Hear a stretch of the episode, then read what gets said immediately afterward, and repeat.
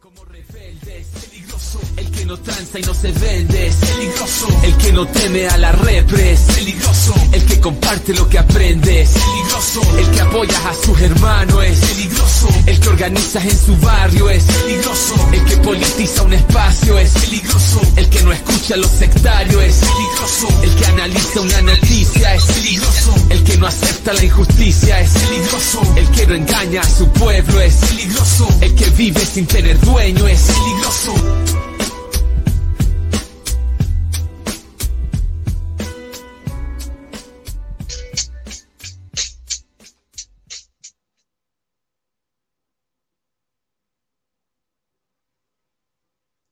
Es sabido. Estados Unidos es un país cuyo desarrollo económico fue construido a partir del secuestro y la esclavización de millones de personas africanas.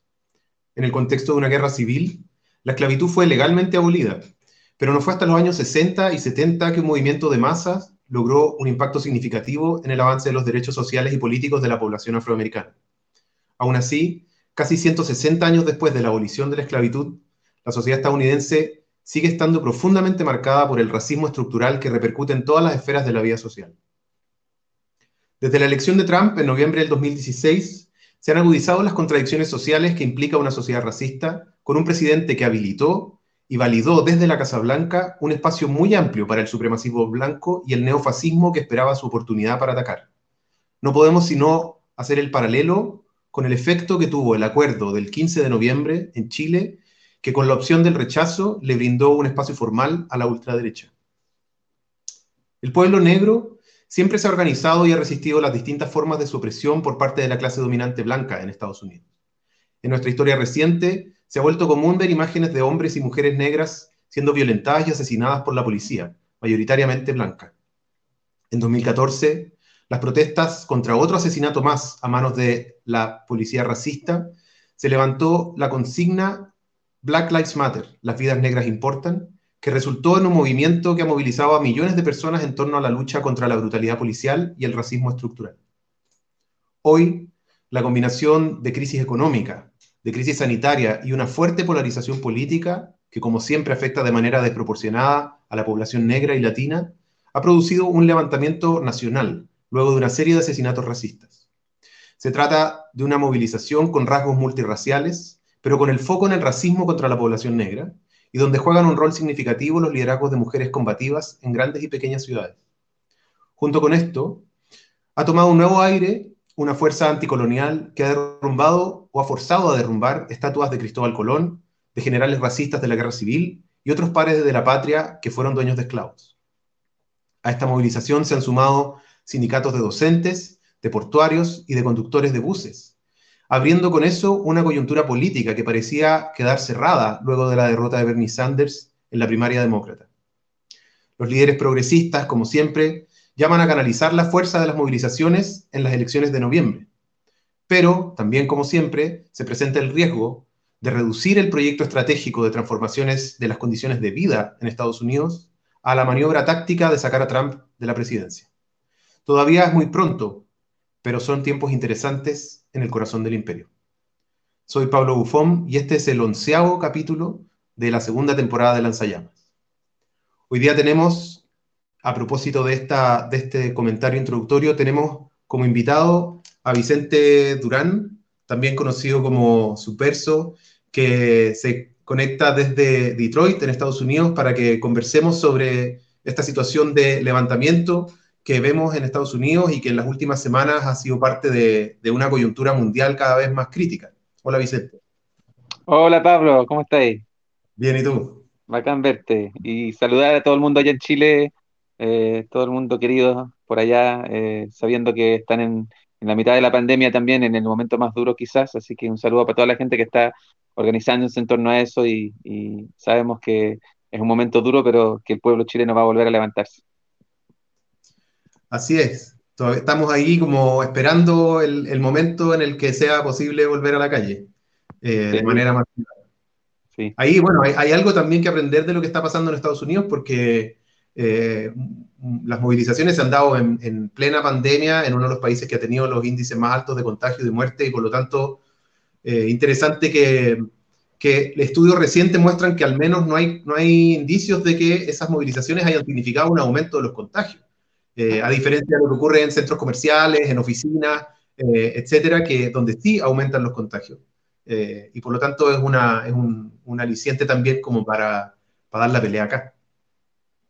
Sí, sí, o sea, aquí claramente la pandemia está todavía, está fuerte en algunas partes, en otros lados, como acá en Michigan o, en Nueva York, ha bajado un poco la intensidad. Eh, estamos todos cuidándonos de la segunda ola famosa que, podría venir con el relajo, pero claramente, no sé, estar en, la protesta eh, significa en, en, gran medida estar expuesto a, la masividad de estar con otra gente, pero sí hemos visto igual uso de máscara y, y digamos, un, poco más de cuidado, obviamente, eh, como siempre, pero también estar al aire libre eh, sabemos que es menos peligroso que estar en, espacios más encerrados.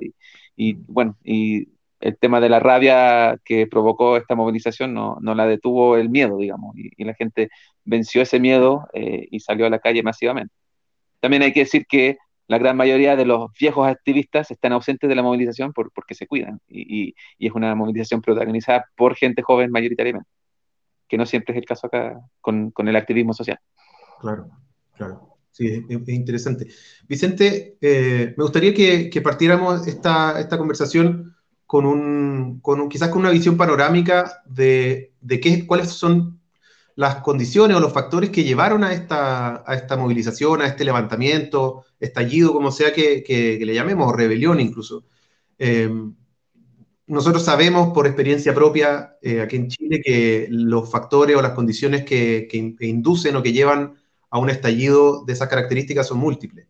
Eh, y pareciera que en Estados Unidos también eso se repite, sobre todo con este nuevo escenario de la, de la pandemia, y que pareciera haberse configurado una, como se ha dicho, una tormenta perfecta en términos de cómo, de, qué es lo que llevó ahí. Entonces, quizás como para poder generar el marco de la conversación, ¿cómo, cómo ves tú, cómo se ve desde allá los distintos elementos que, que llevaron a, esta, a este momento? Sí, yo creo que es una combinación de factores. Tú igual lo dijiste súper bien en la introducción. Eh, el tema, por un lado, el, tema principal es un cansancio, un agotamiento, una rabia que nuevamente surge eh, por no solo uno, sino que varios casos de violencia y brutalidad policial, asesinatos que aparentemente, si nadie dice nada, quedan en la impunidad, eh, asesinatos innecesarios, absolutamente basados en, en el racismo y, en el poder de la policía. O sea, este es un factor que se repite a lo largo de la historia de Estados Unidos y, a lo largo de las décadas, eh, y creo que no está ausente de un, hilo histórico que viene eh, desde hace mucho tiempo, pero que también tiene recientemente muchos antecedentes.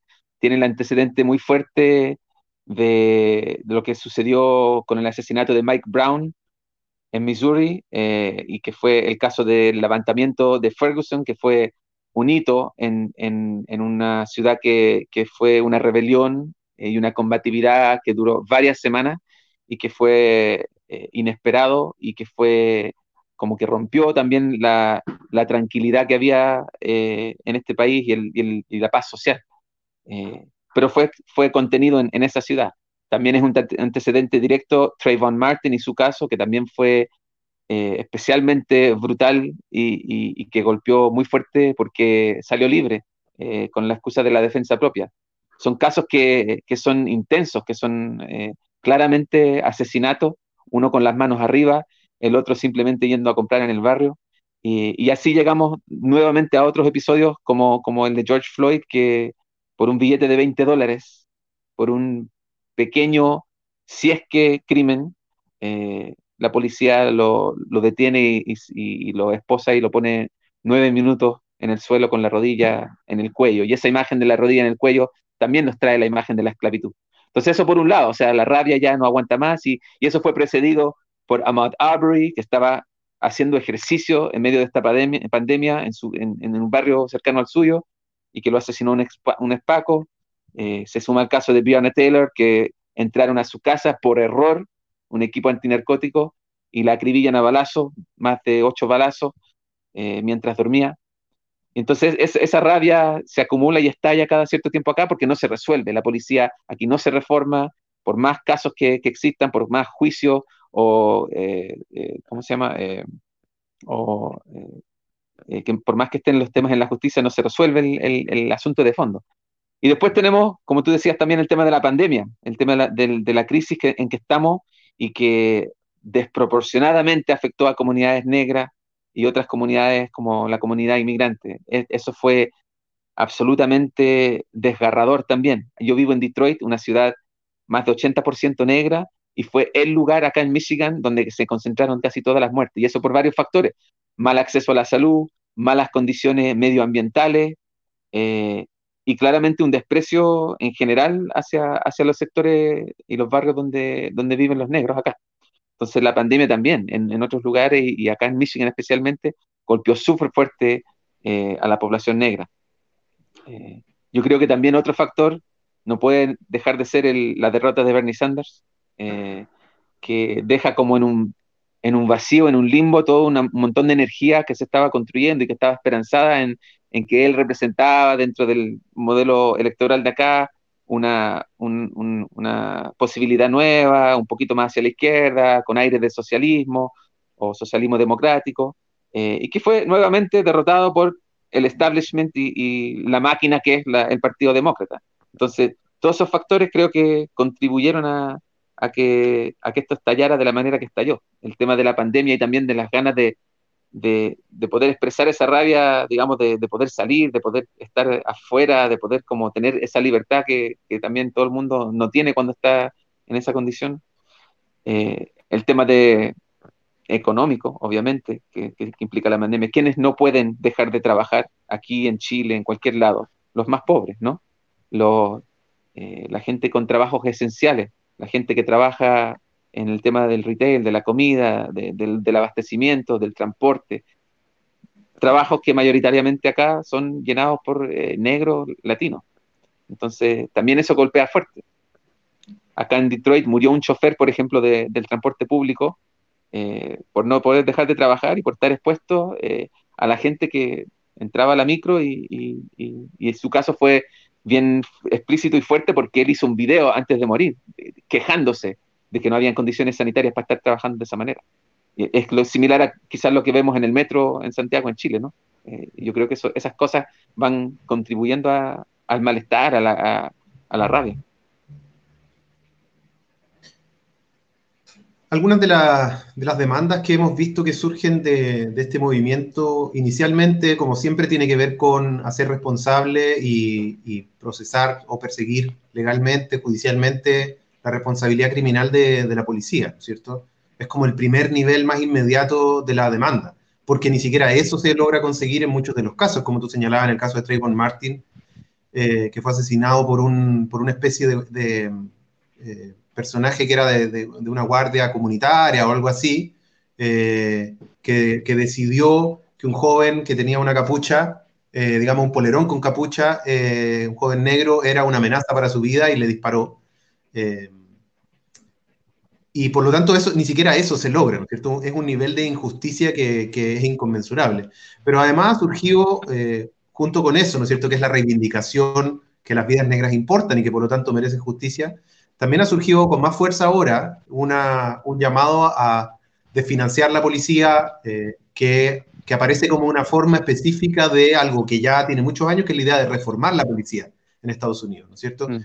Eh, pero ahora parece como más concreto, una bajada más concreta, que es la de desfinanciar la policía, que puede significar muchas cosas eh, eh, y que es interesante. Entonces, quería preguntarte también cuáles son las demandas que aparecen, cuál es el alcance que tú, tú ves que tiene o las, digamos, las oportunidades que significa, pero también cómo puede ser procesada por el mismo sistema. Sí, yo creo que hay, hay una variedad de, lecturas desde, desde distintos lados creo que una de las cosas en común es que esto igual tiene un, aire, una, sensación de, la gota que rebalsa el vaso y de que ya no hay otras posibilidades de reforma que sean reales, que sean efectivas. Ya la gente está cansada de esas promesas de reforma, de esta eh, entrenamiento, capacitaciones para que tengan mayor sensibilidad frente al tema racial, como también hemos visto en Chile que son salidas a veces de, de que la policía, digamos, pueda tener ese tipo de, trabajo interno eh, o de trabajo de supervisión que le ayude a ser una institución menos, menos maldita, por, no usar otro garabato.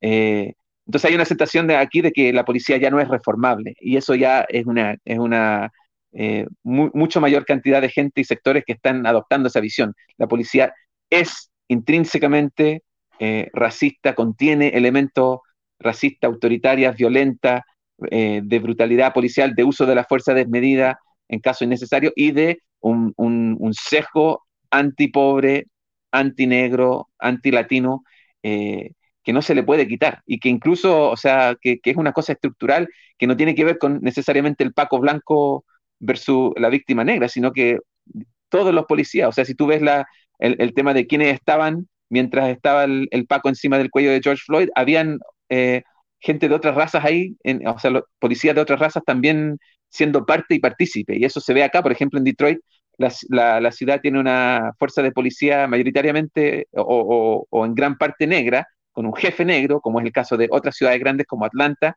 eh, pero sin embargo estructuralmente tienen la misma violencia. Aquí reprimieron con, brutal fuerza las protestas, como, como nunca se había visto acá eh, en otro momento. Entonces el tema de desfinanciar eh, creo que surge como dentro de ese contexto. Si no podemos reformar la policía, si no han entendido, si no han podido ellos desarrollar un cambio dentro, de, dentro de su institución, entonces simplemente hay que quitarles recursos y hacerlo que, achicar, digamos, lo que es la fuerza policial. Mucha, dentro de ese, esa gran demanda que puede ser desfinanciar, pueden haber muchas posturas, desde las más radicales que dicen que desfinanciar es un camino hacia abolir la policía, como es el camino que mucha gente en Minneapolis mismo, donde sucedió eh, el asesinato de George Floyd, está empujando y donde su comité municipal, o sea, su consejo municipal aprobó ya la idea de desmantelar todo el departamento de policía y armar una nueva departamento de seguridad eh, eh, pública y que tiene otro carácter que está por verse, pero que es, es, una demanda real. Entonces va, la demanda va desde abolir la policía o desmantelar la policía hasta desfinanciar como forma de transferir fondos, que van muchos millones a la policía, hacia otras áreas como salud, como educación, como trabajo comunitario, como inversión en, el sistema de, eh, de, bienestar social, ¿no? Y también eh, el, otro, otro aspecto que es como sería el primero, que es desmilitarizar la policía, o sea, quitarle su capacidad represiva frente a, cualquier movilización, quitarle tanto armamento fuerte, tanta capacidad de destrucción eh, en las comunidades, especialmente en las comunidades negras. Entonces, contiene de todo esa demanda, creo yo, eh, hay una variedad y esa es parte del debate. Hay mucha gente que se opone al, al, la demanda del desfinanciamiento porque lo ve como el camino ese hacia abolir y bueno, ¿qué vamos a hacer sin la policía? ¿Cómo podemos imaginarnos un mundo sin policía? Hay gente para la cual eso es, un imposible porque está muy fuerte aquí la imagen del criminal, de la criminalidad y de, digamos, de que la policía nos protege de nosotros mismos o, nos protege en nuestra comunidad. Claramente en las comunidades también eh, más pobres hay muchos jóvenes que entran a la fuerza de la policía como opción laboral también. Entonces ahí, ahí están nuestros hermanos, ahí están nuestros primos, ahí están nuestros vecinos también, eh, en nuestras mismas comunidades. Entonces hay, hay, un, hay una hay como una dificultad de abordar ese tema a veces en las comunidades, pero sí hay un sentimiento súper fuerte de que la policía hoy día es irreformable además, hay, algo interesante que, que, en contraste con la experiencia de la policía que tenemos acá, que es que, eh, como decías tú, la, policía tiene un rasgo más local. O sea, existen varios niveles de la policía, ¿no es cierto? Hay, hay, hay, una, entre comillas, una policía federal o de todo el país, que es el FBI, ¿no es cierto? Que tiene un alcance, una jurisdicción con respecto a ciertos delitos, pero normalmente hay policías a nivel de la ciudad que tienen un, un departamento de policía de cada ciudad que tienen rasgos distintos políticas distintas, eh, formación distinta, y eso hace quizás, eh, si uno hace tratando de hacer la comparación con Chile, eh, hace más imaginable el poder desmantelar la policía porque significa desmantelar el departamento de una ciudad. mientras que acá en Chile, pese a que sería tremendamente necesario y útil además, por todo lo, que tú mencionabas en términos del financiamiento, pero también de la violación sistemática de los derechos humanos, eh, es, más difícil, como la, magnitud de, un cambio como ese también es, mayor. Pero, pero pareciera que estamos en un momento en el que tiene mucho sentido, además, una demanda como esa, incluso acá, en la medida en que los casos de corrupción han demostrado que no solamente se está financiando la brutalidad, sino que además se está financiando, eh, digamos, un desperdicio de fondos públicos eh, brutal. Ahora, hay yo, igual creo que, no sé, en los momentos, digamos, de la revuelta de octubre y en noviembre, yo creo que igual surgió con fuerza esa demanda en Chile. Yo la escuchaba, todos la escuchábamos. O sea, aquí se tiene que acabar carabineros porque no hacen más que matar, no hacen más que dispararnos, no hacen más que reprimir, no, no hacen más que defender el orden eh, de, un, de, un, tirano, de un dictador. O sea, yo, yo creo que eh, sí, aquí hay, está esa, quizá ese, esa conveniencia de que podemos desmantelar un, departamento de la ciudad y no, se, no, es, un, tremendo desafío nacional en un país tan complejo y tan grande como este.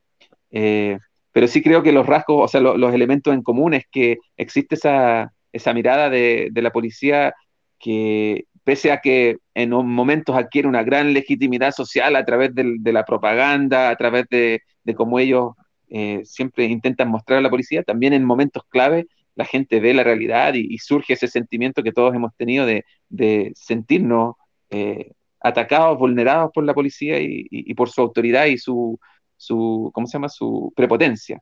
En Chile yo hago el paralelo mucho con el tema de los negros acá, con eh, la policía en el sur. O sea, la policía eh, del territorio mapuche, del Gualmapu, es absolutamente racista, absolutamente ve al mapuche como un enemigo interno, como una amenaza, al igual que como acá cualquier persona de color negra es vista inmediatamente eh, como amenaza y más aún por una persona que, que tiene la placa y, la pistola para poder ejercer violencia sobre él.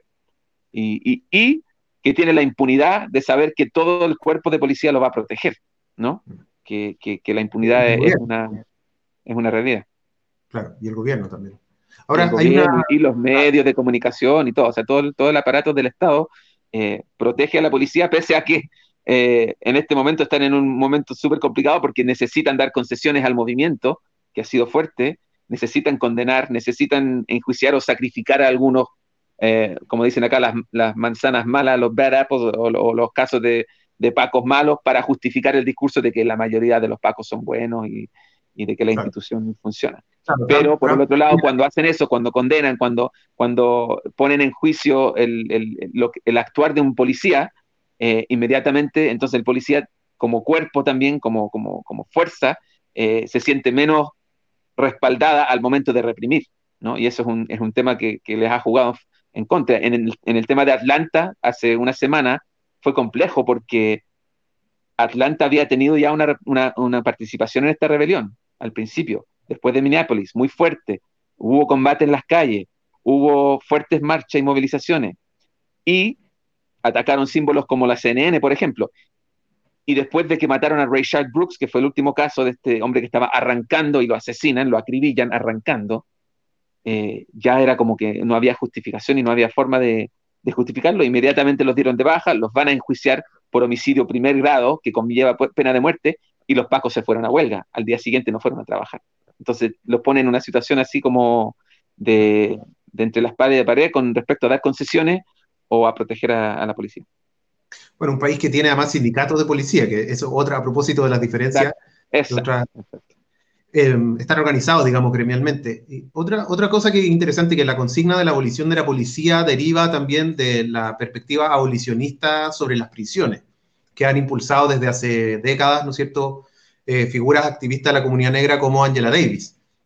Eh, y ahí, ¿no es cierto?, también hay algo interesante porque, eh, porque el, complejo industrial de prisiones, como se le ha denominado, se ha convertido en la forma contemporánea de la esclavitud en Estados Unidos, e incluso como legalmente, porque la constitución establece que una persona que eh, la, esclavitud no, no, existe en Estados Unidos, excepto que una persona esté, sea como bajo una condena criminal, y por lo tanto permite que en la cárcel sea posible hacer trabajar de manera no remunerada a personas eh, en, un, en, contexto como de, esclavitud o de, encarcelamiento.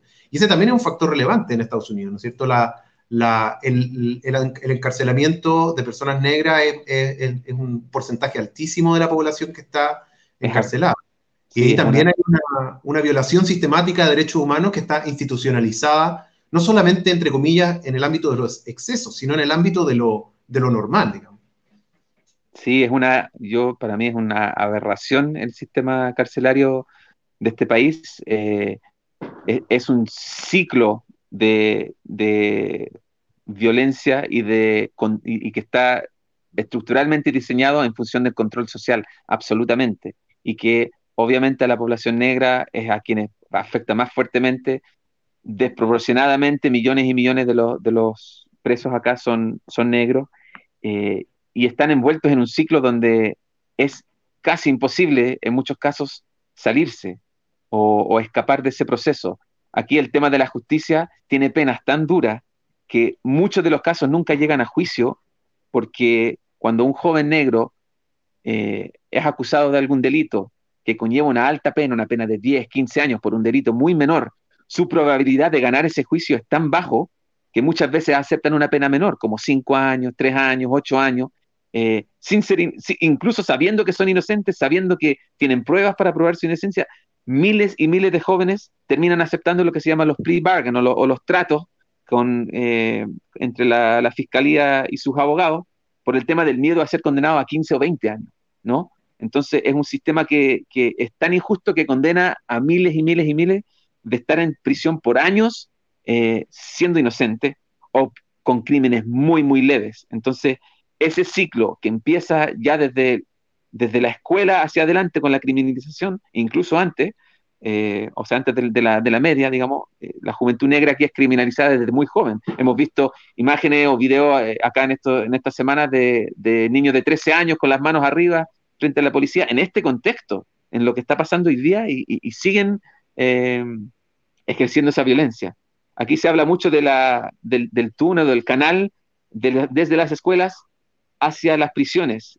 Y, es porque a todo momento se le está castigando a la población negra simplemente por, claro, por, su color de piel y, porque existe ese racismo institucional. Hasta las escuelas eh, acá tienen sus propios departamentos de policía, que es una cuestión también, algunas ciudades la implementan y acá en Detroit existe. O sea, la, la escuela que yo tengo al frente de mi casa tiene detectores de metales y tiene su propia policía adentro, aparte de los guardias de seguridad privados que existen y que contratan. Entonces es un, sistema que tiene autonomía, que puede arrestar, detener, eh, llevar a su propia cárcel, que no es la cárcel de la policía de la ciudad, a su propia cárcel de la, de la escuela. O sea, desde la escuela ya están adoctrinando y acostumbrando al, joven negro a que el sistema lo ve como una amenaza y que en cualquier momento, por cualquier salida de, de, lo que es el orden, eh, se le puede castigar severamente. Eh, eso ha implicado golpizas adentro de los colegios, ha implicado un montón de abusos de los derechos humanos desde esa edad. Entonces, claro, el, sistema carcelario es la continuación y, la transformación de eso ya en, como dices tú, un, sistema de esclavitud, pero más importantemente que eso, incluso eh, el tema de control social es un, es un factor que actúa aquí como, como la gran amenaza y lo que permite que aquí haya estabilidad social hasta cierto punto porque las penas de salirse, digamos, en rebeldía por cualquier cosa son súper altas. Es otro de los elementos de continuidad del, del, periodo, digamos, incluso previo a la guerra civil hasta ahora, ¿no es cierto? Es como una, una sujeción permanente, legalizada, institucionalizada.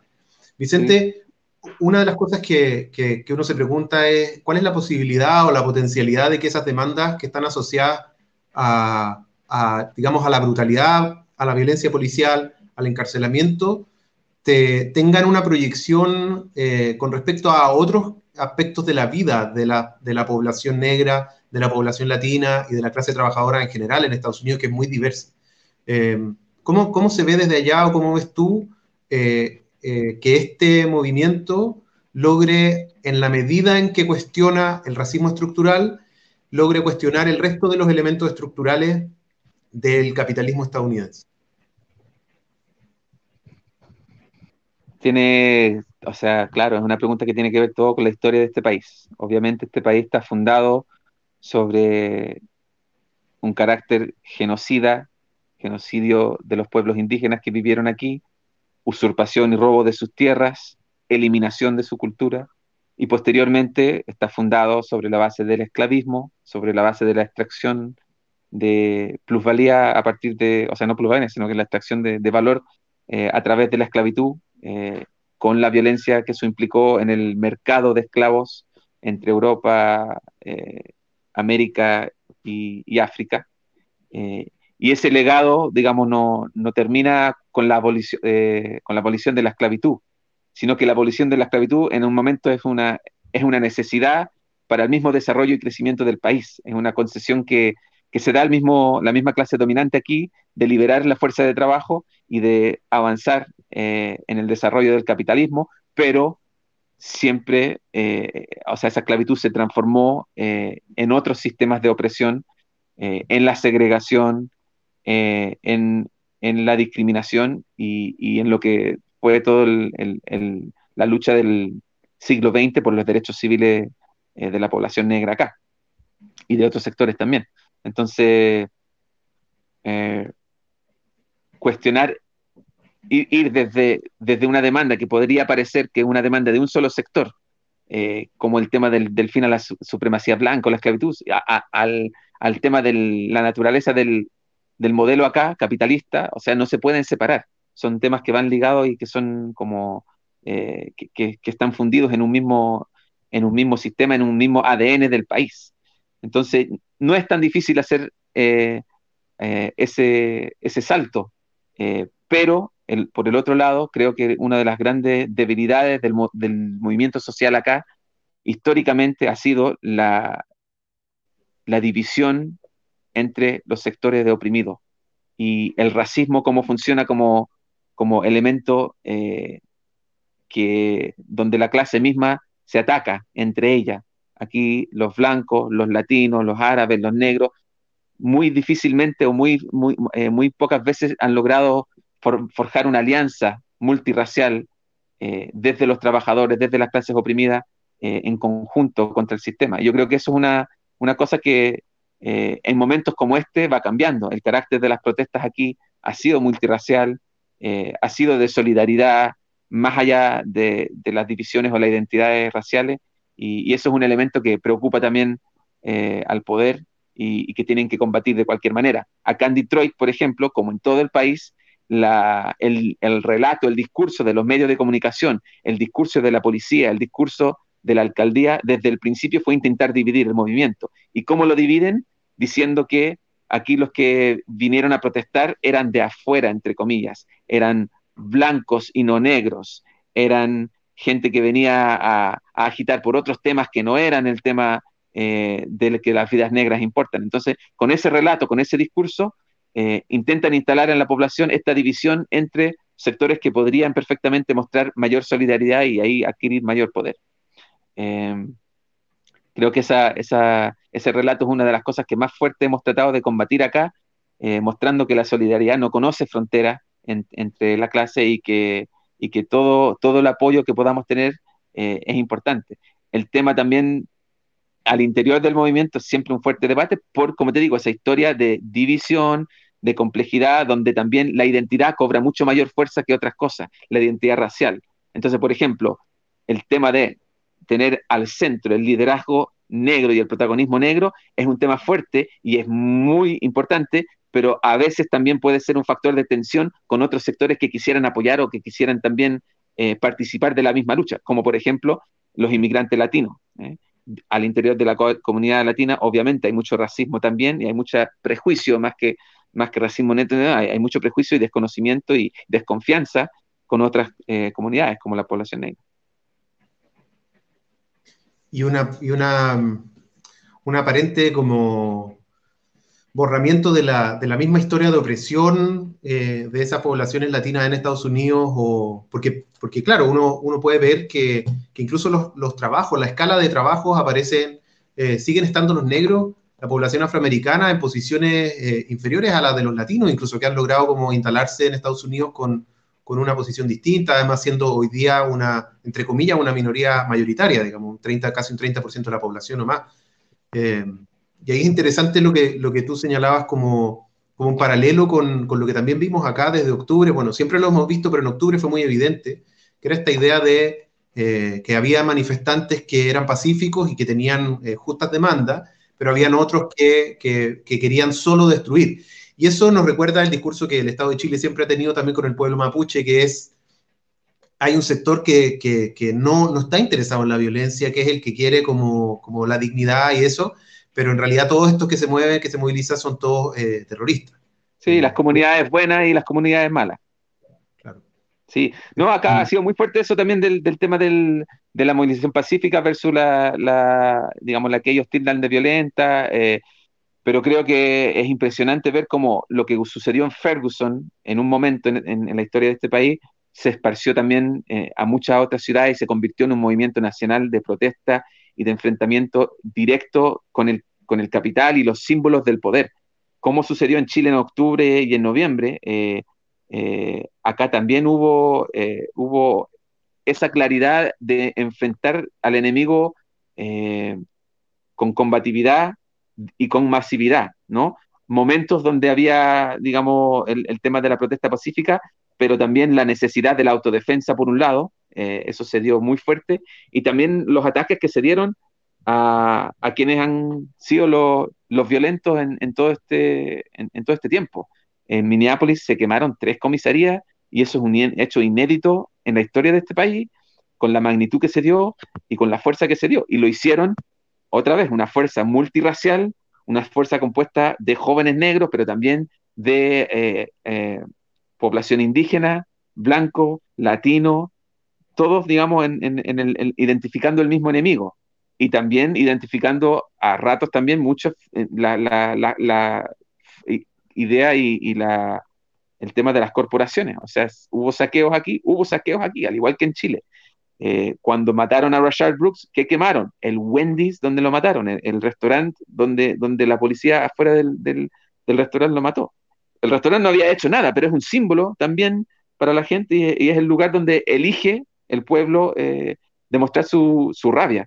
Y yo creo que una discusión importante y un debate acá importante que se está dando al, interior de sectores quizás más reformistas o, muy casados con el tema de la no violencia en la tradición de Martin Luther King es que la efectividad del combate, la efectividad de la rabia dirigida ha sido enorme también. O sea, nunca habríamos llegado a estar discutiendo todo este tema de desfinanciamiento, de lo irreformable de la institución, si es que hubiese sido todo esto una protesta pacífica, que siguiera los canales regulares, que hiciera una petición y armamos una mesa de trabajo y una comisión de verdad y justicia. Todo eso se ha hecho cientos de veces acá. Pero lo que se estuvo haciendo durante estas otras semanas acá en términos de, de responder a la violencia, también con violencia desde el pueblo, eh, es un hecho que siempre estuvo limitado a sectores eh, em, como muy localizados. Y yo veo ahí un paralelo con la historia de este país, porque hay un gran mito en este país de que los cambios y las transformaciones que se dieron durante los años 60 fueron todos en base a la movilización no violenta. Y se olvida la gente de que los estallidos sociales del 67 y del 68 en California, en Detroit, en la costa este, también fueron un momento eh, de llamado de atención de, la clase dominante, donde dijeron, si no hacemos, si no les damos concesiones y reformas, entonces esto se puede convertir en algo más peligroso. Y Martin Luther King también vio eso, lo, incorporó dentro de su análisis y su discurso, y muy rápidamente después de ese estallido llegaron las promesas, llegaron la legislación de derechos civiles. Y sin embargo, aún así, mataron a Martin Luther King. O sea que con toda la postura no violenta no logró evitar que, fuera asesinado, así como Malcolm X, así como después fueron los Panteras Negras. Entonces hay una historia de este país de, asesinato dirigido y ataque hacia los liderazgos que promueven una actitud eh, de cuestionamiento a las bases del capitalismo. Porque Martin Luther King, Malcolm X, los Panteras todos, eh, un factor común es que cuestionaban las bases del modelo capitalista. Claro, y Martin Luther King incluso en, el último tiempo, antes de que lo asesinaran, estaba comenzando como a inclinarse más hacia una perspectiva antiimperialista en el contexto de, la, de las guerras, ¿no es cierto?, imperialista en Estados Unidos y generar vínculos con, con una perspectiva clasista, digamos, como hacer vínculos más allá de, del, espacio restringido del nacionalismo negro. Eso es, eso es muy interesante también. A propósito de lo que tú decías de la, de, la potencia de las alianzas multirraciales en este contexto. Vicente, ah, dale. no, a propósito también de, esto mismo, eh, ¿Cómo, ¿Cuáles son las convocatorias a las movilizaciones? En Detroit, en las ciudades que tú manejas algo de información. ¿Quién, quién convoca? ¿Cómo surgen? Eh, como para tener una noción de, cómo se ve desde ahí.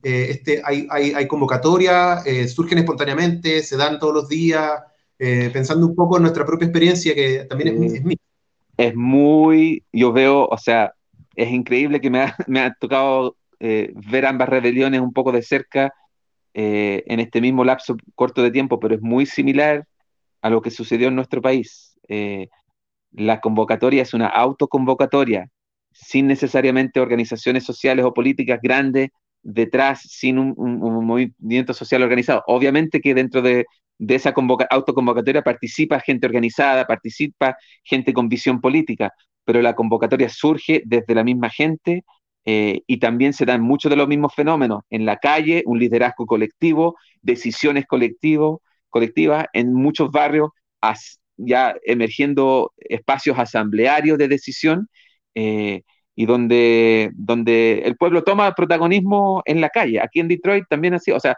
podríamos mencionar Minneapolis como, como el gran, el gran eh, referente de este, de este movimiento y ahí se desarrolló eso, se desarrolló una, una eh, protesta callejera autoconvocada que en los primeros días asedió el, el, el tema de, de la policía y logró su victoria eh, y, logró también traspasar esas demandas a, a, los actores más tradicionales, que serían los que representa las organizaciones sociales, políticas y el Consejo Municipal, que, que tuvo que, bajo esta presión, eh, pasar ese, ese eh, digamos, esa, esa, moción que aprobaron. Acá en Detroit surge algo muy parecido, hay, hay un vacío o un, el, liderazgo negro tradicional, que está muy ligado también a las iglesias acá, estuvo ausente en los primeros días, pero la gente estuvo autoconvocada en las calles y en ese espacio se fueron surgiendo incluso organizaciones nuevas o, o coaliciones nuevas de gente organizada y de gente no organizada también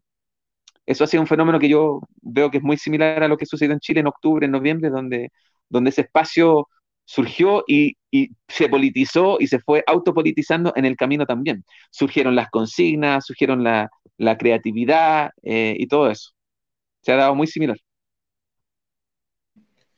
Y en ese sentido, pensando también en, hacer, en seguir haciendo el paralelo, ¿no es cierto? Hay un paralelo en términos de del desarrollo de las, de las, tácticas, de la masividad, de la combatividad que tiene la, la revuelta, el, el, levantamiento, y también eh, en, el desarrollo, en el desarrollo de las demandas o de las consignas. Eh, pero la pregunta es, ¿cómo, cómo, cómo se ve la proyección, la proyección nacional que podría tener un movimiento como este, en términos del impacto en la política nacional estadounidense? Porque, como por lo que hablábamos antes, la estructura de las policías permite que se puede resolver de manera desigual, desigual y combinada, digamos, o sea, que en distintos lugares ocurra al mismo tiempo, pero cosas muy distintas. Que en Minneapolis haya una, hasta ahora está ocurriendo así, en Minneapolis el Consejo aprobó desmantelar el Departamento de Policía, reemplazarlo por otra forma. En Nueva York hay proyectos de recortar el financiamiento. Eh, y, distribuirlo en, otro espacio, ¿no es cierto? Pero en Colorado ayer se acabó la impunidad calificada, que le llaman, que es la protección de la policía cuando, cuando está violando la ley. Claro. Y por lo tanto, las medidas van a ser, como, como puede ocurrir en un país eh, con estructura federal, ¿no es cierto? y también con un, con un, fuerte componente local en la ciudad, en los gobiernos locales, eh, de manera muy diversa. Entonces, eh, yo me pregunto, ¿qué, qué, cómo, se cómo, ¿cómo se vería si es que este movimiento lograra proyectarse en términos de política nacional? Es decir, que pudiese impactar en las políticas generales de, Estados Unidos en su conjunto y no solamente con expresiones institucionales como particulares. Hay, espacio, hay espacio para eso, creo. Eh, es cierto, es cierto que todo mucho depende de aquí de, los estados y de la autonomía relativa de cada estado frente al gobierno federal, pero hay espacio para eso. Por ejemplo, el tema del sistema carcelario. Ahí puede haber una demanda transversal que es revisar, revisión de casos, eh, y, la búsqueda de liberación de, presos que no deberían estar presos, eh, y muchos de ellos en, prisiones federales por delitos que, no ameritan las penas que tienen. Entonces ahí, por ejemplo, hay un, hay un, eh, ángulo para atacar el sistema carcelario que hablábamos eh, hace un rato. hay otro para otro, otro, otras agencias federales que perfectamente pueden ser cuestionadas y que dentro de este contexto se vuelve más posible. Nosotros en la comunidad inmigrante hemos estado agitando hace mucho tiempo la consigna de abolir ICE, que es lo que se conoce como la migra o el departamento de, digamos, el, el, brazo que, ejecuta la, política represiva eh, del sistema inmigratorio. Esa es una agencia federal eh, que se creó no hace mucho tiempo y que perfectamente podría cuestionarse su existencia misma. Entonces creo que hay como espacio para, para algunos debates y algunas reformas que puedan ser más nacionales, eh, legislación que proteja los derechos humanos, cosas así. Entonces es difícil, es complejo acá, pero creo que lo más importante es que el debate ya se abre y el debate es nacional. La, la, la sensación, la conversación sobre el tema de la brutalidad policial puede que tenga salidas más por estado, más, más locales, pero el debate es absolutamente nacional y la indignación y la rabia y la, el deseo de cambio, de transformación en esto, sí es un, es un tema transversal que, que puede empujar eh, por muchas mayores reformas que, que, aún quizás están más lejos en el horizonte, pero que tienen también, obviamente, que, ver con, la fuerza del movimiento y la capacidad en este país de, los demócratas y de los republicanos de, cuadrar todo y de cooptar y absorber las demandas del movimiento social. No vamos a olvidar que los demócratas, especialmente este candidato que tienen ahora, han estado al centro de procesos que tienen que ver con eh, este mismo sistema de el sistema judicial, el sistema policial, eh, y que no tienen buen historial ahí. Entonces los demócratas no son una salida para, este movimiento. El tema de parar a la derecha, aquí va a ser fuerte cuando venga la nueva elección, porque obviamente todo el mundo está contra este racista y blanco supremacista que tenemos en el gobierno, pero tenemos que saber que la alternativa que tenemos al frente en este momento, lamentablemente no es digamos, eh, va a ser el, mal menor en la elección, pero no va a dejar de ser una persona que absolutamente es parte de, eh, del funcionamiento normal de este sistema racista en este país. Y obviamente imperialista. Obama tampoco, con, su color de piel, tampoco fue, eh, digamos, es capaz de ser parte de ese mismo sistema. A propósito de eso mismo, Vicente, eso último, eh, hay una, pregunta que, nos llegó al Facebook en la transmisión en vivo, eh, a propósito de si es que en el, en el, movimiento, en las movilizaciones, cuál es el, lugar que tiene o la conciencia o las discusiones que se dan con respecto a la intervención de Estados Unidos en otros países, eh, o, podríamos como plantearlo quizás de otra manera, ¿cuál es, la, cuál es el nivel de conciencia internacionalista? que tiene una movilización como esta, considerando, por ejemplo, que para, para la revuelta en Chile fue muy relevante lo que había ocurrido, por ejemplo, en Ecuador, muy poco antes, ¿no es cierto? Y me no, no, no, no, te escuché lo último, disculpa. Ahí sí, ahí me escucháis. Sí. Te, decía que en, eh, en, Chile fue muy relevante eh, lo que pasó en Ecuador muy poco tiempo antes de, de octubre, ¿no es cierto? Eh, donde teníamos en la retina una, una, revuelta que había tenido un impacto gigantesco en términos políticos a nivel, a nivel internacional. Eh, y entonces me preguntaba, eh, en este contexto, ¿aparece una referencia a, a, otros levantamientos, a otras revueltas, a lo que está ocurriendo en otros lugares del mundo? Lamentablemente yo diría en espacios muy reducidos de gente que ya tiene una definición de izquierda o anticapitalista o antiimperialista creo que no ha surgido con, fuerza en el, en el, grueso del movimiento el debate al rol de Estados Unidos en el mundo. Lo que sí podríamos decir, su historia propia, eh, su historia propia consigo misma. Tú mencionabas el tema de las estatuas, la descolonización como discurso está presente aquí fuerte, eh, está, ha sido instalado y por eso, digamos, eso, esos sectores han, derribado las estatuas que han derribado, con todo lo que implica eso, oh, el daño de la propiedad, el daño, incluso el daño a nuestro patrimonio nacional, la historia y todo eso, pero ha sido legitimado, validado. Aquí en Detroit nos acaban de retirar la estatua de Colón. Eh, me da un poco de lata porque lo alcanzaron a hacer antes de que nosotros lo hiciéramos, pero, pero por lo menos es una victoria para el movimiento. Y tenemos así muchos otros colonizadores por ahí que, que todavía están paraditos, pero pero en ese tema, por, lo menos, podría haber algo de, apertura hacia ese cuestionamiento, hacia la historia de Estados Unidos, pero de lo que yo he visto y sentido, he leído y escuchado, eh, aún ese discurso de, del tema internacional eh, está instalado solo en los sectores más conscientes y, que están como eh, desde antes debatiendo ese tema. es, una tarea pendiente. El internacionalismo aquí es una cuestión que varios sectores de izquierda están intentando siempre promover como, como idea fuerza, pero es difícil eh, de instalarlo en el contexto de este país que ya tiene sus propios dramas internos tan fuertes y que también tiene una identidad eh, tan eh, dividida y fragmentada entre sí misma. Claro. Claro, y, es también una, una, digamos, uno de los legados de la destrucción de, por ejemplo, de los Panteras Negras, eh, del Partido de las Panteras Negras, que tenían un fuerte componente internacionalista, digamos, una época en la que las organizaciones de, lucha armada o de autodefensa popular en todo el mundo estaban vinculadas. Y, y de otros, y no solo de ellos, sino que de otros movimientos anarquistas, socialistas, también que tenían, que tuvieron siempre esa, esa orientación pero que, claro, eh, en, la, en, la, debilidad o la derrota de esos propios movimientos también se fue gran parte de esa visión.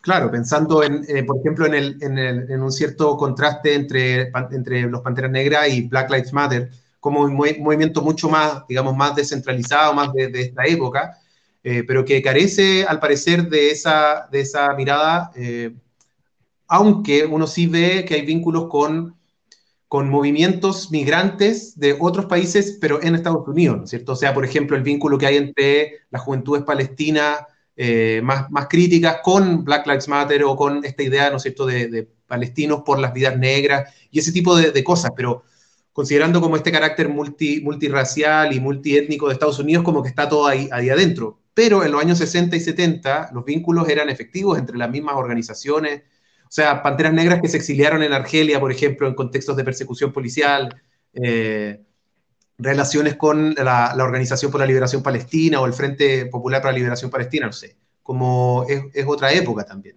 Pero, pero hay, sí, hay, una, hay, una, vieja guardia aún de, dirigentes, de líderes o, de gente que participó en esos, en esos movimientos que, bueno, que eh, claro, ya digamos, están bien viejitos, pero hay, hay, otros que vienen como la parte más joven de esa última experiencia que, que aún mantienen ese, ese rollo y que hay espacio donde, donde se mantiene vivo eso. Y como dices tú, la, la juventud que ha crecido en este otro mundo nuevo y, y, mucho más globalizado en otro sentido, eh, también lo ha reivindicado, pero sí, es una, como dije, es una tarea como eh, gigante todavía reconectar a Estados Unidos con las tradiciones de lucha eh, en, otras partes, incluso con, con países eh, que tenemos tan cercanos como México, ¿no? Y que tiene su propio movimiento social, incluso ahora mismo hay movilizaciones contra la brutalidad policial en México mismo, y eso aún no conecta más que con los que tienen vínculos efectivos con, en este caso, con Jalisco, que en, esta ciudad hay muchos jaliscienses, pero, pero eh, no se conecta más allá muy fácilmente. Claro. Vicente, para ir cerrando, ¿qué queda de, Bernie Sanders y de esa, de esa campaña, de ese movimiento que se fue construyendo en torno a su candidatura, que tuvo características bastante, bastante novedosas o, inéditas en las últimas décadas en Estados Unidos, que no había logrado despegar una, candidatura o un programa o un marco de, eh, político, digamos, que rompiera un poco con el, con el duopolio entre el neoconservadurismo del Partido Republicano y el neoliberalismo tradicional del Partido Demócrata, ¿no es cierto? Que aparece una figura un poco por fuera del establishment, pero jugando a disputar dentro del Partido Demócrata, eh, y, que, y, que, además levanta un programa de, eh, digamos, de transformaciones socialdemocráticas más bien tradicionales, al estilo del Estado de Bienestar, como, eh, como esta demanda o programa del Medicare for All, ¿no es cierto? Un programa de salud pública universal, eh, la condonación de la deuda estudiantil, que también es muy importante en, ese país. Eh, en fin, un, programa de transformaciones, al menos económicas, eh, relevantes. Sabemos que Bernie Sanders no logró arrastrar a un porcentaje importante de la población negra, más bien se lo llevó Joe Biden, que viene un poco con la, con la tradición de Obama. Pero, pero hay algo ahí que se, que se fue abriendo y mucho entusiasmo sobre todo. Pero pareciera que la derrota de Bernie Sanders, como decía yo al comienzo en el comentario inicial, había cerrado la coyuntura política y, esta, y este levantamiento lo volvió a abrir y por lo tanto radicalizó el, el, contexto político, porque hoy día Trump está más, más temeroso que nunca en su, en su, en su carrera a la, a la presidencia para el, para el próximo año. Entonces la pregunta es, ¿qué quedó de eso, eh, no solo en este contexto, sino en los últimos meses? ¿Y, qué es lo que viene para la izquierda estadounidense? Eh, ¿O qué, ¿Qué discusiones aparecen o crees tú que vienen para la izquierda estadounidense desde, desde este levantamiento en adelante? Es difícil decir que lo que uno piensa que es, entiende por izquierda estadounidense, primero que nada, es una como definición difícil porque izquierda para la gente, digamos, bueno, quizás en todos lados es así también y en Chile también se le llama izquierda a sectores que yo no llamaría de izquierda. Y sucede lo mismo acá. O sea, creo que hay un, un ala del, del Partido Demócrata que es progresista genuinamente, pero que no necesariamente es de izquierda. Y hay otro sector que, que sí podría llamarse de izquierda, eh, siendo que aún, digamos, cree que el camino sigue siendo participar electoralmente dentro de ese partido, y, esa es la apuesta de Bernie Sanders, y es complejo el tema, porque como dices tú, generó mucha, mucho entusiasmo en algún momento, en sus dos candidaturas generó mucho entusiasmo, eh, y al final pocos votos.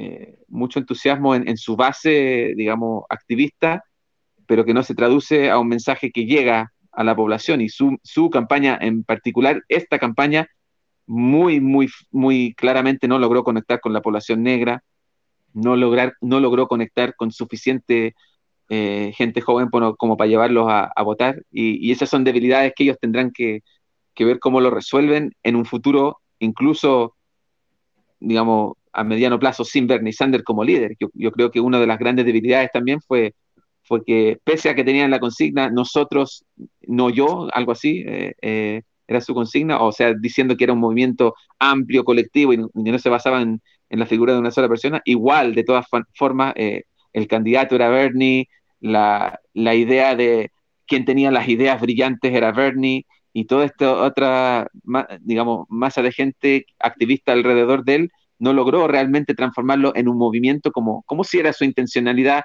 en el branding, ¿no? En el, en el marketing de la cuestión. Entonces ahí tiene una debilidad ahí, creo, el, la apuesta electoral por dentro del Partido Demócrata, que ya dos veces seguidas ha demostrado, no, no, cuatro veces seguidas, yo diría, cuatro veces seguidas el Partido Demócrata ha tenido un candidato, entre comillas, progresista. Obama dos veces, que ganó, Bernie Sanders dos veces con un programa quizás un poco más radical en aspectos sociales, que no ganó, ¿no? Y que en ambos casos, ganando o perdiendo, el centro político se lleva la victoria, ¿no? Ganando o perdiendo, siendo Obama presidente, siendo Bernie Sanders ambas veces fracasado como candidato y, dejando a, Clinton y a Biden eh, en, todo ese escenario, que ya son 16 años, gana el centro político del Partido Demócrata. Entonces ahí hay una lectura que para mí la izquierda tiene que hacer de qué tanto nos sirve esta plataforma para seguir empujando eh, y qué tanto podemos ganar ahí eh, cuando las posiciones de esa ala radical del Partido Demócrata no logran eh, ingresar en la política nacional. Y por el otro lado, yo creo que qué pasa con, los que quedaron ahí, qué pasa con sectores como DSA, que es un grupo socialistas democráticos de, América dentro del Partido Demócrata o, ligado o con conexiones al Partido Demócrata, que tiene su debate interno ahora, que yo creo que es, como su alma dividida, como podríamos decir, una, suerte de frente amplio en Chile, o sea, una, alma dividida entre quienes miran hacia ese centro y buscan esa alianza con, los actores políticos consolidados y quienes buscan, por otro lado, el movimiento social, buscan eh, eh, la organización de base, buscan en el protagonismo eh, de los pueblos el camino hacia, hacia un movimiento fuerte. Yo creo que ahí está el, debate al interior de ellos, hoy día debe ser muy fuerte a qué camino seguimos.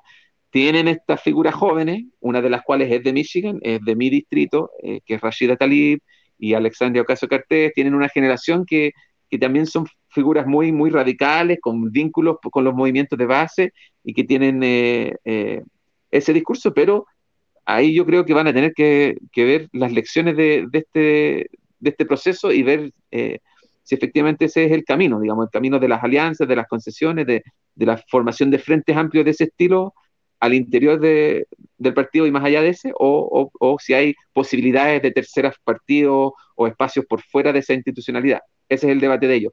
Por el otro lado, momentos como este nos demuestran la tremenda potencialidad de la movilización de masas cuando es radical, cuando es eh, eh, decidida, cuando, está alimentada por demandas que son justas y que son sentidas por las mayorías, más allá de que las mayorías cotidianamente no se inmovilicen por ella. Pero ahí tiene es el otro lado de la moneda, creo yo, que falta el elemento político, falta el elemento que aglutine eso en un proyecto de transformación más profundo, que cuestione las bases del modelo y que, y que logre también acumular fuerza más allá de un momento como el que estamos viviendo eh, y que se transforme en, un proceso como que vaya eh, creciendo con el tiempo y consolidando poder, digamos, desde la base. Ese, ese, es un desafío que creo que ambos lados del movimiento hoy día tienen que, ver dónde se encuentran, quiénes caen dónde, qué sacamos de todo esto al final, qué, vamos a sacar de esta movilización, un par de reformas, una promesa, pero más que nada creo yo, la gran victoria, como así fue, creo, en, el proceso de Chile, es el salto de conciencia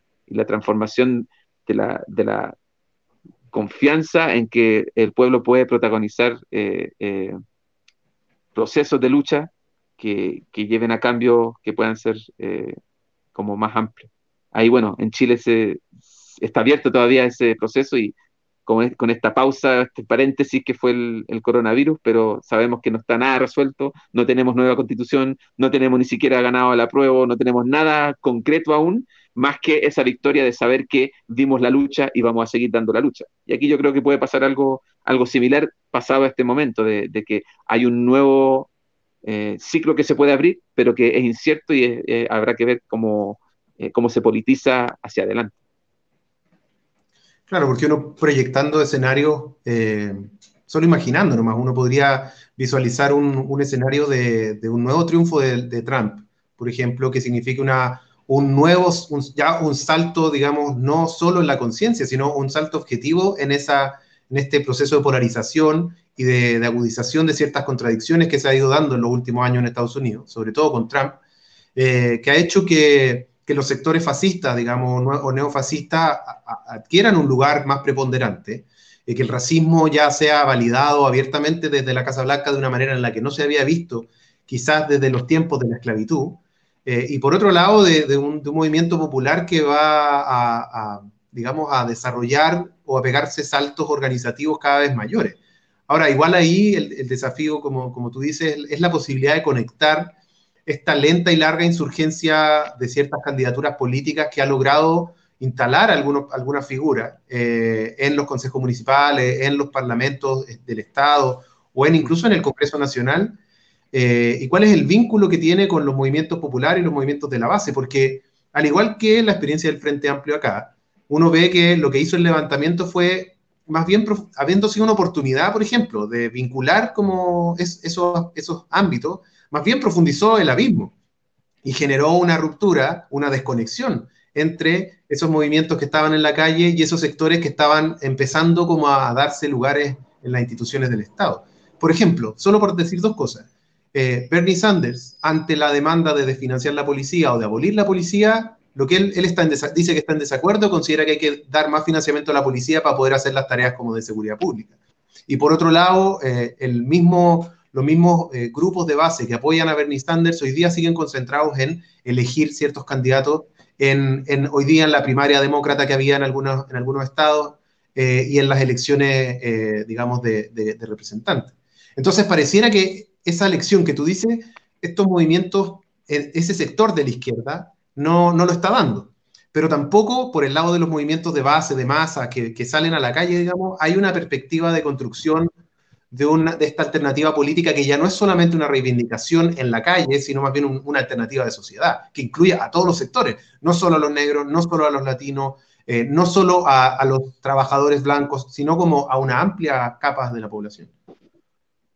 Sí, yo, nada más que decir que lo que tú dijiste, o sea, creo, creo que eso refleja visiones políticas distintas de cómo se construye poder, de, desde dónde se construye el poder y quién, quién lo tiene, ¿no? Eh, yo creo que hay una, visión política que ve que efectivamente el poder está eh, en eh, incorporarse a los espacios del Estado que, puedan estar disponibles para visiones más progresistas, pero que están cautivas también de los límites de eso y, de la desconexión que se produce entre, entre el pueblo y entre ellos. O sea, la, democracia representativa tiene una desconexión aquí que es como similar a lo que ha, tenido Chile históricamente también, o sea, una muy baja participación electoral, eh, cifra de abstención que, que, la gente no le interesa la política, ¿no? Y, esa visión que uno escucha en Chile del sentido común, digamos, de que al otro día igual tengo que trabajar, de que son todos iguales, eso también está muy presente acá y es porque los políticos que han sido, digamos,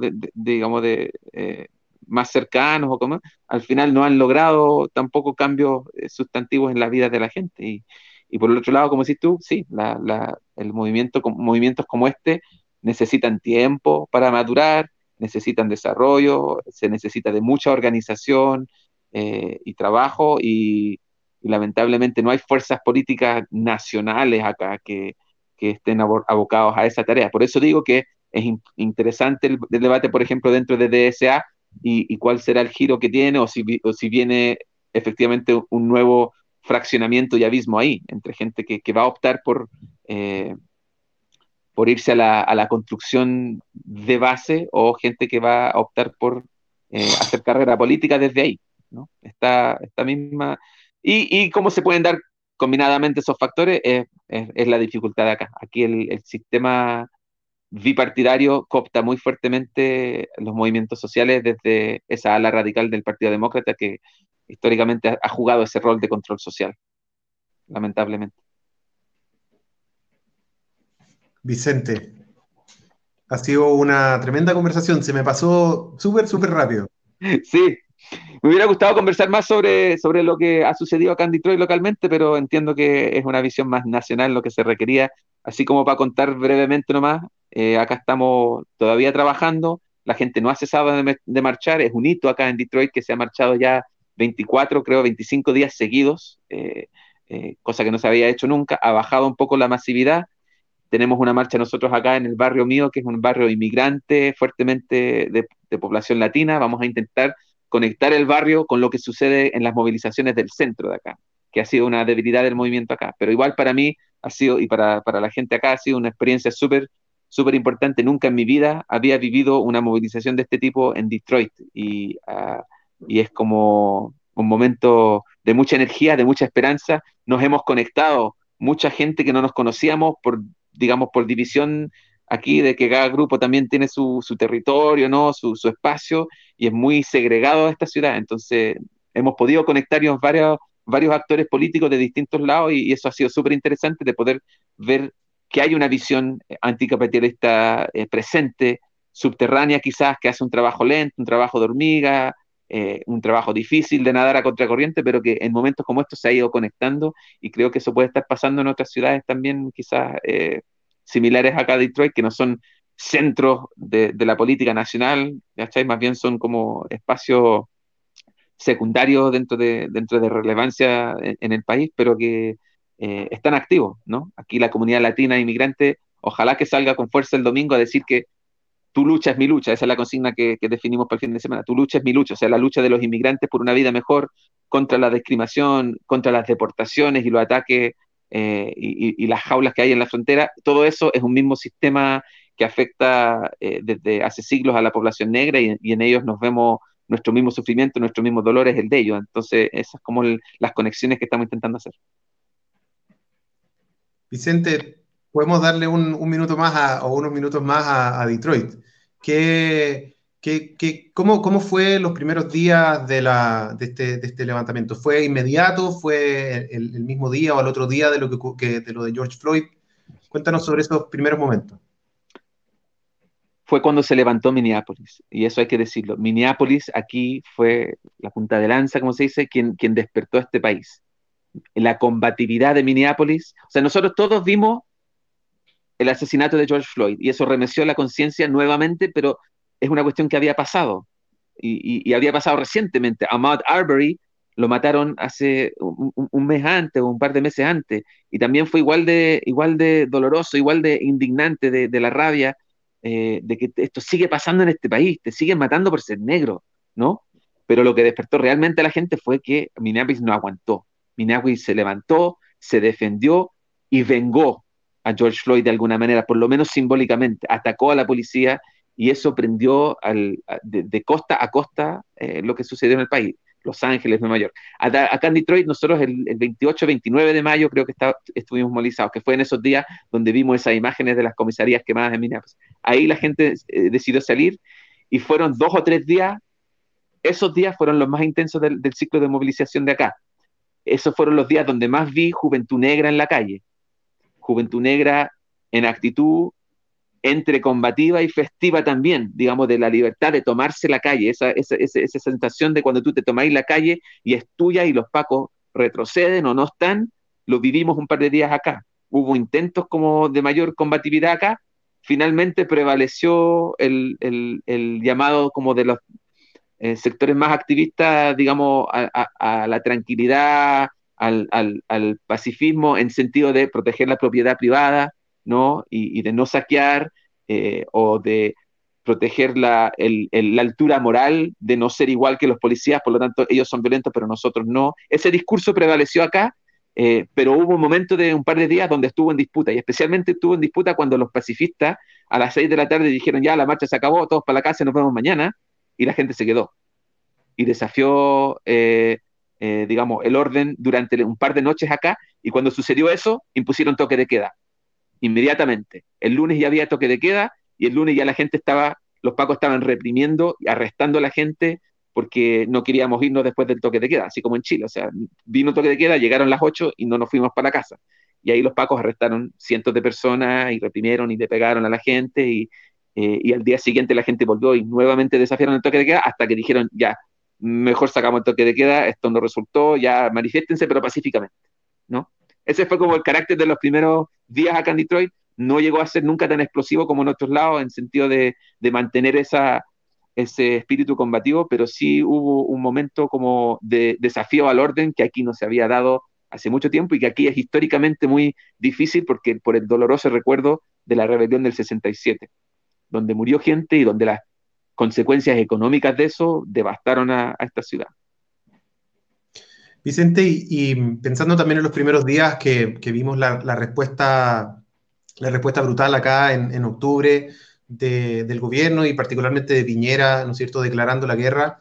De algún modo, en, Estados Unidos también ocurrió algo parecido con, Trump eh, y con todo el gobierno, digamos, federal, que salió a amenazar con enviar tropas militares, eh, con ocupar a las guardias nacionales de cada uno de los estados para apagar, digamos, los disturbios y las manifestaciones, pero también de, con, una, con un fuerte componente criminalizador del antifascismo que se ha convertido como en, así como en los 2000 eran los anarquistas o el Black Bloc, ahora Antifa o los antifascistas se han convertido como en este nombre que tiene todo lo malo, ¿no es cierto?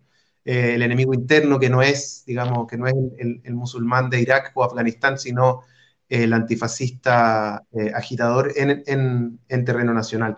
¿Cómo, cómo, impactó esa, ¿Cómo impactaron esas declaraciones, esas amenazas, esas acusaciones en las movilizaciones? Hubo un, porque acá, tú lo sabes, eh, cada, cada frase que profería Piñera era como más leña para el fuego. ¿Cómo, cómo se veía eso? Igual, lo mismo, porque, ah, eh, ah, claro, eh, cuando intentó hacer eso, yo creo que le salió el tiro por la culata porque todo el mundo dijo, bueno, si tú estás contra los antifa, ¿qué eres tú? O sea, si, estás contra los antifascistas, estás por los fascistas. Es decir, creo que estuvo muy, muy fuerte en el sentido común de que Antifa no es una organización, eh, no es ni siquiera un sector político, sino que es estar contra el fascismo. Y cualquiera, por lo tanto, cualquiera con un mínimo de humanidad y decencia eh, puede decirse que es Antifa. Entonces creo que más que, más que intimidar o amedrentar, creo que eso fue una, eh, casi, un, casi un, un, un, meme o un, un, chiste, digamos, de decir que, o sea, de que Antifa somos todos, o sea, no hubo, no hubo un mayor, así como, criminalización de la figura del anarquista o del antifa, no, no hubo, creo eso yo en, en, en su mayoría. Lo que sí el tema de diferenciar, como hablábamos al principio, del, del, saqueador, del, del, que iba a buscar provocadores, que es eh, externo a, a, esa ciudad o a ese barrio, que venía de otro lado. Ese discurso sí estuvo muy fuerte. Pero en particular el tema de la antifa, no. Lo que sí es preocupante igual, porque implica un, un poner el foco y poner el, darle un nombre al enemigo interno, y eso es distinto. Lo que yo estoy diciendo es, es cómo lo abordó la gente en la movilización, pero pero sí es preocupante para los sectores que sí efectivamente son antifascistas, son integristas y, son eh, eh, activistas que, tienen una visión radical que, claro, que no se está apuntando como, como terrorista, no está, o sea, todos, todos los que se oponen a él son terroristas, ¿no?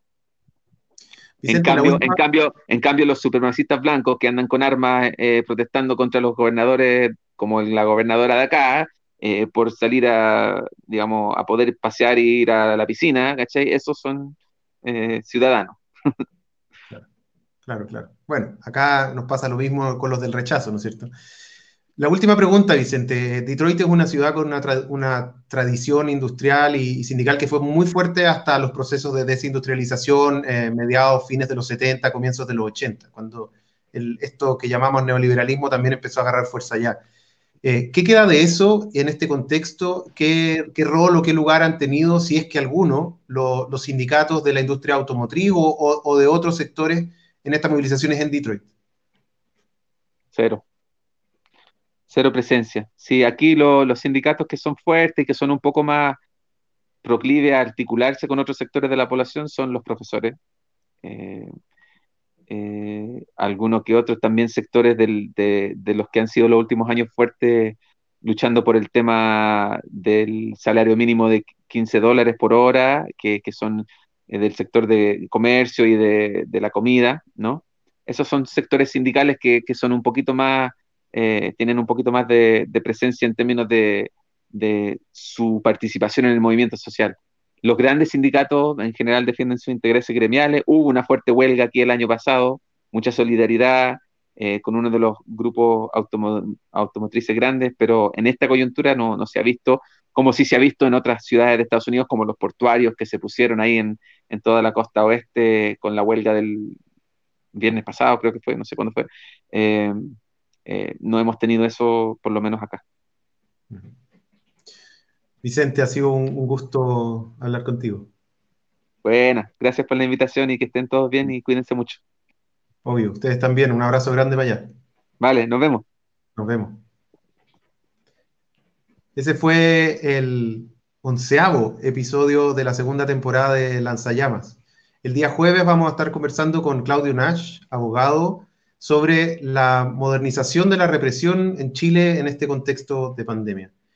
Eh, síganos en las redes sociales, en Facebook, eh, en Lanzallamas, también el periódico Solidaridad que transmite en su Facebook y en su YouTube. Suscríbanse al canal de YouTube, déjenos comentarios sobre este video, cuéntenos si es que hay alguna persona que les gustaría que estuviera eh, como invitada en Lanzallamas o algún tema que crean que es necesario tratar. Eh, estamos las próximas semanas eh, abiertos a recibir sus comentarios. Nos vemos el día jueves a las nueve y media por este mismo canal. Chao. El que no tranza y no se vende es peligroso. El que no teme a la repres peligroso. El que comparte lo que aprende es peligroso. El que apoya a sus hermanos es peligroso. El que organiza en su barrio es peligroso. El que politiza un espacio es peligroso. El que no escucha a los sectarios es peligroso. El que analiza una noticia es peligroso. El que no acepta la injusticia es peligroso. El que no engaña a su pueblo es peligroso. El que vive sin tener dueño es peligroso.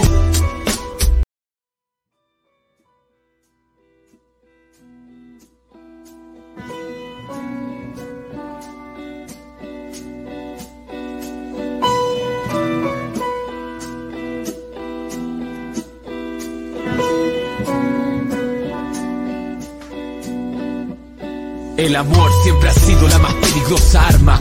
Lo aprendí de las palabras de las cartas de Pablo Vergara. Y de mi pueblo quiso tambalear la dictadura. De chico vi la solidaridad en forma pura. Ollas comunes, barricadas, huelgas de hambre. Manos enlazadas y niños contra el tanque. Larga jornada, juventudes milicianas. Todos en la misma, hermano, compañero, camarada. Pero se fue Pinocho y todo se acabó. Muchos salieron de la pobreza, pero muchos no. La concerta no cumplió con lo que prometió. En el fondo a muchos la conciencia otra vez se les nubló. Yo nunca creí en sus promesas de alegría, porque vi cómo nos fueron transformando día tras día. Imperialismo cultural en nuestra mente, individualismo y sumisión en nuestra gente. Y hay una situación clarita, el gobierno es una pega de administración que los ricos licitan. Y si los pobres amenazan su ganancia, montan un montaje y mandan al perraje a la balanza pero debajo de la pena y el olvido, debajo de la choreza, debajo del oficio, debajo de la amargura y del arribismo, yo veo en ti la fuerza para enfrentar a tu enemigo. Hazte peligroso, hazte inteligente, mente y ayuda a tu gente soluciones colectivamente. Nunca más te engrupas con los medios que te mienten. Hazte un rebelde con actitud humana. Haz que se refleje en cada cosa cotidiana. Levanta la voz frente a cualquier injusticia. Siembra más conciencia, piensa y organiza. Estamos en una guerra que nosotros no empezamos. Y odiamos la violencia, pero tampoco somos santos. Si nos atacan, los atacamos. Pero hace falta que vengamos todos, porque este ejército loco de unos cuantos pocos necesita ya crecer para ser poderoso. No hago esta canción para que se sientan bien los convencidos, sino para que salgan a servir a sus vecinos. Y sí, servir es el concepto que quiso ocupar. Toda acción que hagamos debe ser útil para los demás. ¿De qué nos sirve repetir errores del pasado? Tratando al pueblo como si fuera ganado. Muchos se cansaron, buscaron hacerla corta, pero el acelerado nunca ha preparado buena torta. Y yo no niego ni las balas ni las bombas. Solo quiero ver en qué momento es el que más aportan. Pa' que mis hermanos de clase no se sientan atacados, sino interpretados y envalentonados. Hay que sembrar, trabajar como hormigas y aguantar esas sanas ganas de adelantar la cinta. Hay que sacar de la tele a la vecina y sacar las consignas de la realidad misma. Ni vanguardista ni tampoco antipartido, porque no nos sirve estar dispersos por los siglos de los siglos. Sin organización no somos nada. Si el pueblo no hace política, los políticos mandan. Los ricos saben quién es su enemigo. Aprenden desde chicos cómo engañarnos, por eso digo. Hay dos tipos de personas en esta tierra, los que están luchando y los que ni saben que hay una guerra. Si queréis cambiar algo, tenéis que hacerte peligroso, realmente peligroso. Educador popular y luchador incorruptible. Esos son los guerreros que en este tiempo sirven. Hazte peligroso, hazte inteligente, alumbra tu mente y ayuda a tu gente. Busca soluciones colectivamente. Nunca más te engrupas con los medios que te mienten. Hazte un rebelde con actitud humana. Haz que se refleje en cada cosa cotidiana. Levanta la voz frente a cualquier injusticia. Siembra más conciencia, piensa y organiza. Estamos en una guerra de unos pocos contra todo un pueblo. Y odiamos la violencia, pero tampoco vamos a someternos. Si nos maltratan, nos defendemos. Pero hace falta que luchemos todos, porque este mundo no lo cambiaremos. Si no es con todo nuestro amor y todo nuestro odio. El que vive como rebelde es peligroso. El que no tranza y no se vende es peligroso. El que no teme a la repre es peligroso. El que comparte lo que aprende es peligroso. El que apoya a sus hermanos es peligroso. El que organiza en su barrio es peligroso. El que politiza un espacio es peligroso. El que no escucha a los sectarios es peligroso. El que analiza una noticia es peligroso. El que no acepta la injusticia es peligroso. El que no engaña a su pueblo es peligroso. El que vive sin tener dueño es peligroso. El que controla su arrogancia es peligroso. El que rapea lo que pasa es peligroso. El que lucha con disciplina es peligroso. El que compromete su vida es peligroso.